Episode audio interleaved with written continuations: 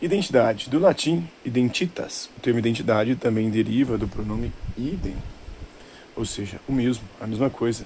Como vemos em Cunha, partindo é, das análises das diversas formas de subjetivação construídas nos diversos períodos históricos da humanidade, a temática da identidade ganha, de acordo com Jacques, é, espaço e relevância no interior das discussões sobre o indivíduo e sociedades individualistas. No campo da psicologia social, ainda de acordo com o mesmo autor, o conceito de identidade deve ser compreendido como uma ação contínua do próprio sujeito que evoca o pronome eu, numa atitude de apreensão e reconhecimento dos aspectos simbólicos, sociais e históricos que o apresentarão e o representarão socialmente.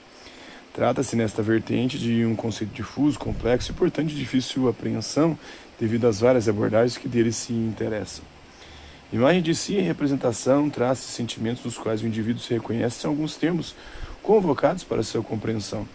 Devido a essa dificuldade conceitual, alguns autores, como Costa, concebem o conceito de identidade de maneira estratificada, ou seja, identidade pessoal, profissional, psicológica, étnica, religiosa e outras. O Bock afirma que o conceito de identidade foi construído pela psicologia para dar conta de compreender o processo no qual o sujeito se constitui e se apresenta no mundo, reconhecendo-se em sua unicidade em relação ao outro.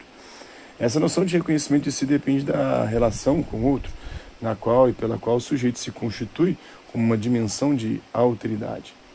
A autora também ressalta que o termo abarca vários outros elementos, como as questões de pertencimento ao grupo, da identificação com crenças e ideologias, ou mesmo com questões menos abstratas, como o próprio nome e a nacionalidade do sujeito.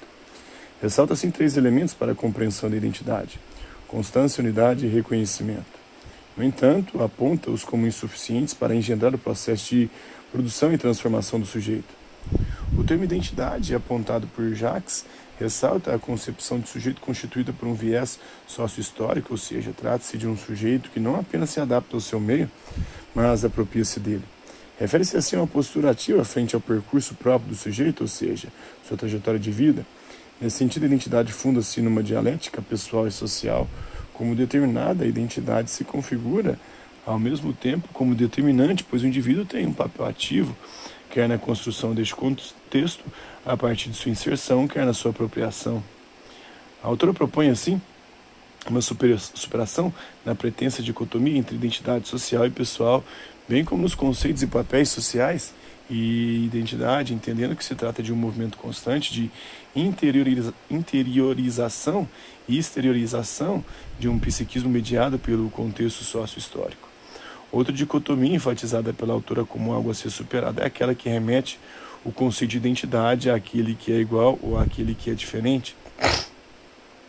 Trata-se de um viés que acaba por negligenciar a pluralidade humana como algo que comporta o movimento tanto de universalidade, pois insere o indivíduo em grupos de iguais, como também comporta sua unicidade quanto à sua diferença.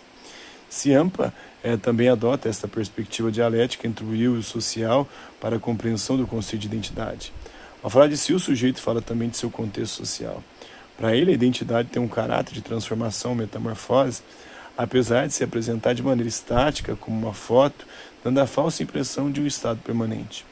Sua obra, A História de Severino e a História da Severina, um ensaio de psicologia social, título de sua tese de doutorado, concluído em 1986, é uma das mais importantes referências para o estudo da identidade. Ciampa utilizou-se do personagem Severino, presente na obra Morte e Vida Severina, é, de João Cabral de Melo Neto, bem como de uma Severina, personagem real, para construir a concepção de identidade presente em seus estudos.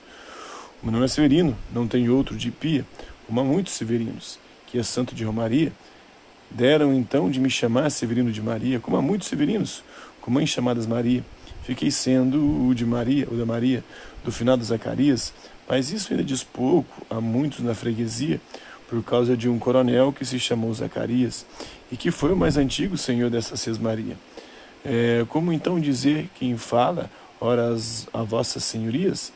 É, mas, para que me conheçam melhor vossas senhorias e melhor possam seguir a história de minha vida, passo a ser o Severino que em vossa presença emigra. Nessa vertente, é, são as ações presentes e anteriores impressas pelo indivíduo em seu percurso que constroem sua identidade. Nela, o antigo se mistura e se envolve com o novo, os papéis sociais consistem em múltiplos personagens distintos entre si, mas referindo-se todos ao mesmo sujeito em diferentes contextos. Nesse sentido, é a atividade que dá à identidade seu caráter de constante transformação.